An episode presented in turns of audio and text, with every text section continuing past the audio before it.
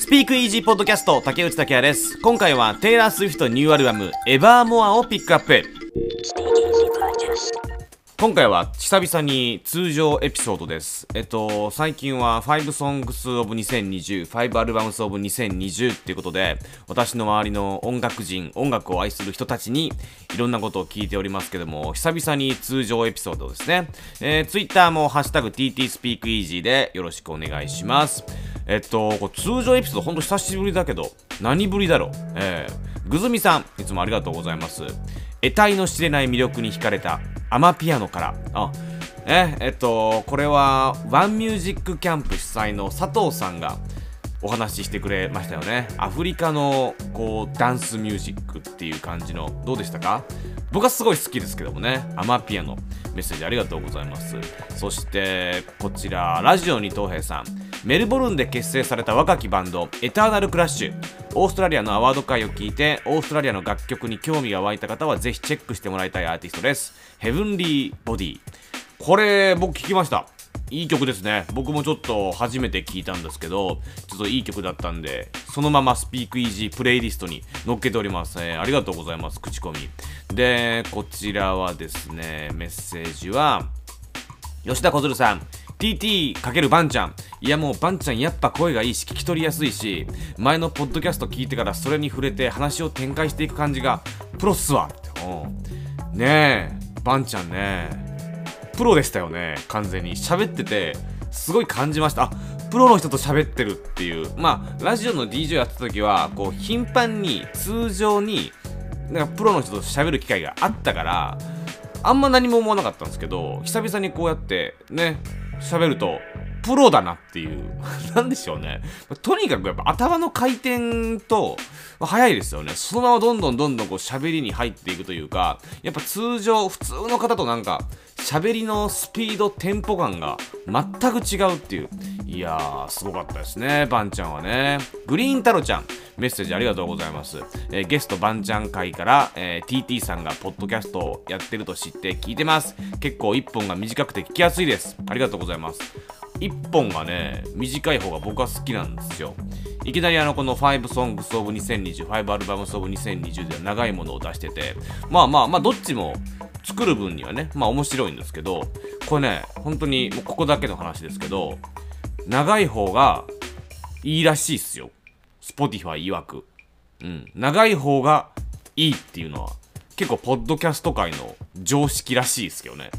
わかんないけどね。うん。個人的にはあんまわかんないんですけどまあ、よくこうラジオとかで流れる、まあ、インタビュー番組とかって途中で曲を入れたりとかやっぱジングル入れたりしてテンポ作っていくもんなんです。よやっぱ長いと聞きにくいじゃないですか。でどんどんこうジングル入れたりとか音素材入れてテンポ作ったりしていくんですけどこれねあのーポッドキャストで言うと逆らしいですね。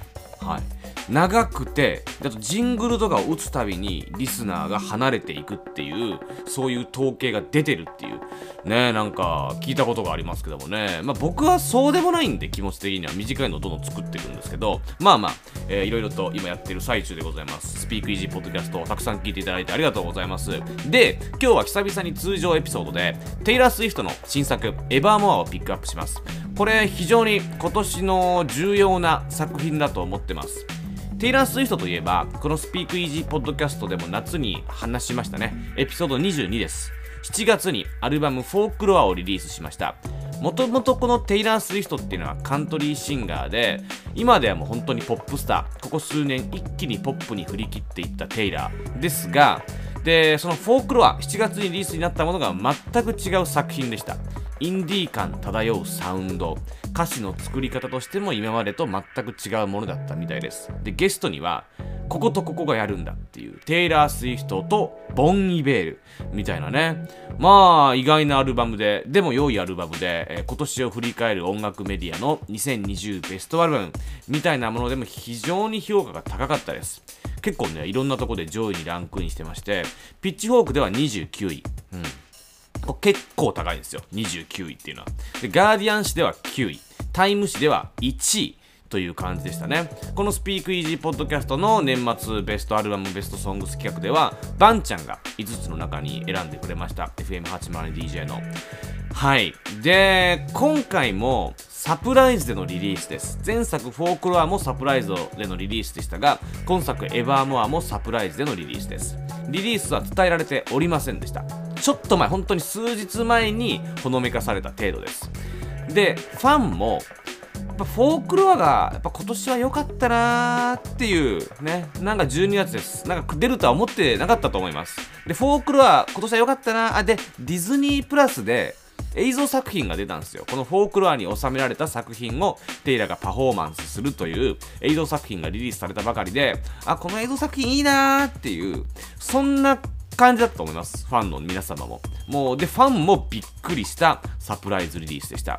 ただちょっとこのねあのあったらしいんですよ。伏線というかあの先日アメリカンミュージックアワード授賞式を欠席していましてその理由を過去の作品を再レコーディングしているっていう風に言ってたんですがむしろそれどころかアルバムの追い込みにかかっていたのかもしれないですね。よく考えたらテイラーが過去の作品を再レコーディングしてるってよくわかんないですもんね。なんなんだそれみたいな。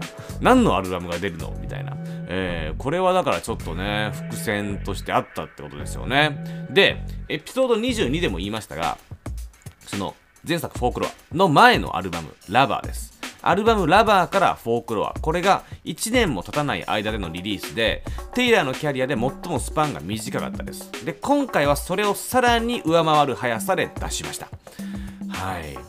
まあどうでしょうね。いろいろとありますけれどもその両方サプライズで出してるっていうところで前回フォークロアの時もコメント出してるんですよ。もしコロナがなかったらいつリリースすればいいのかどのタイミングが完璧なのかすごく考えていただろうと。でも私は今自分が愛おしいって思える作品が出たならばすぐ届けたい。これが私が今回受け入れた不確かさですっていう。で今回もそうでしょうね。このエバーモアもね。ただま、ちなみにがっちり日を決めて大々的に盛り上げてリリースっていうのはしてないんですけども余談ではあるんですけども翌週にポール・マッカートニーの新作が出てるんですよ。ここバッティングしてないでしょ。これはね双方で事前に話し合いがあったそうです。面白いっすよね。うん。アルバムの中身と何の関係もないですけどこれ面白いっすよね。ポールとテイラーバッティングしないように話し合ったんだみたいな。ずらしてるみたいですね。はい。まあ、話戻って、あらゆる面で、えー、前作の folklore と地続きのアルバムです。この evermore。実際にテイラーも姉妹アルバムという風にコメントしています。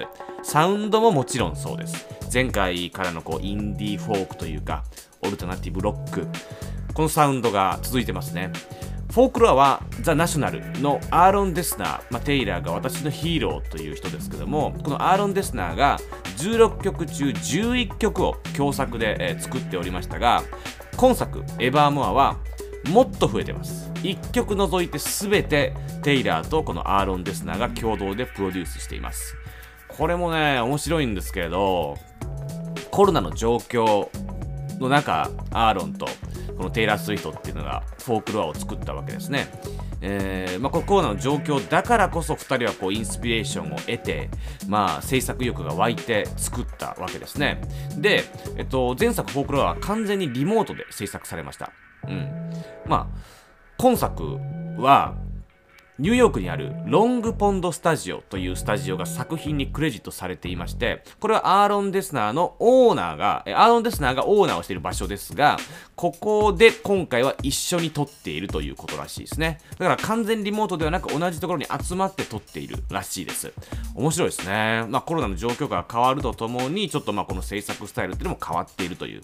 で、あとゲストは、まあこのナショナル、ザ・ナショナル以外にも、ハイム、で前作に続きボン・イベールっていうのがこのアルバム曲名にクレジットされていますでクレジット曲名にはされていませんがマムフォードサンズのマーカス・マムフォードこの人がこのアルバムにバックボーカルに入っているようです。11曲目のカウボーイ・ライク・ミー。ここにマムフォードサンズの、えー、ボーカル入ってるみたいですね。マーカス・マムフォード。まあ本当にいろいろと、うん、やっぱコロナ禍で生まれた作品だと思いますね。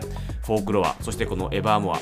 えー、やっぱどっちもすごくいいアルバムですがサウンド的にはスタジアムツアーには向かないと思いません？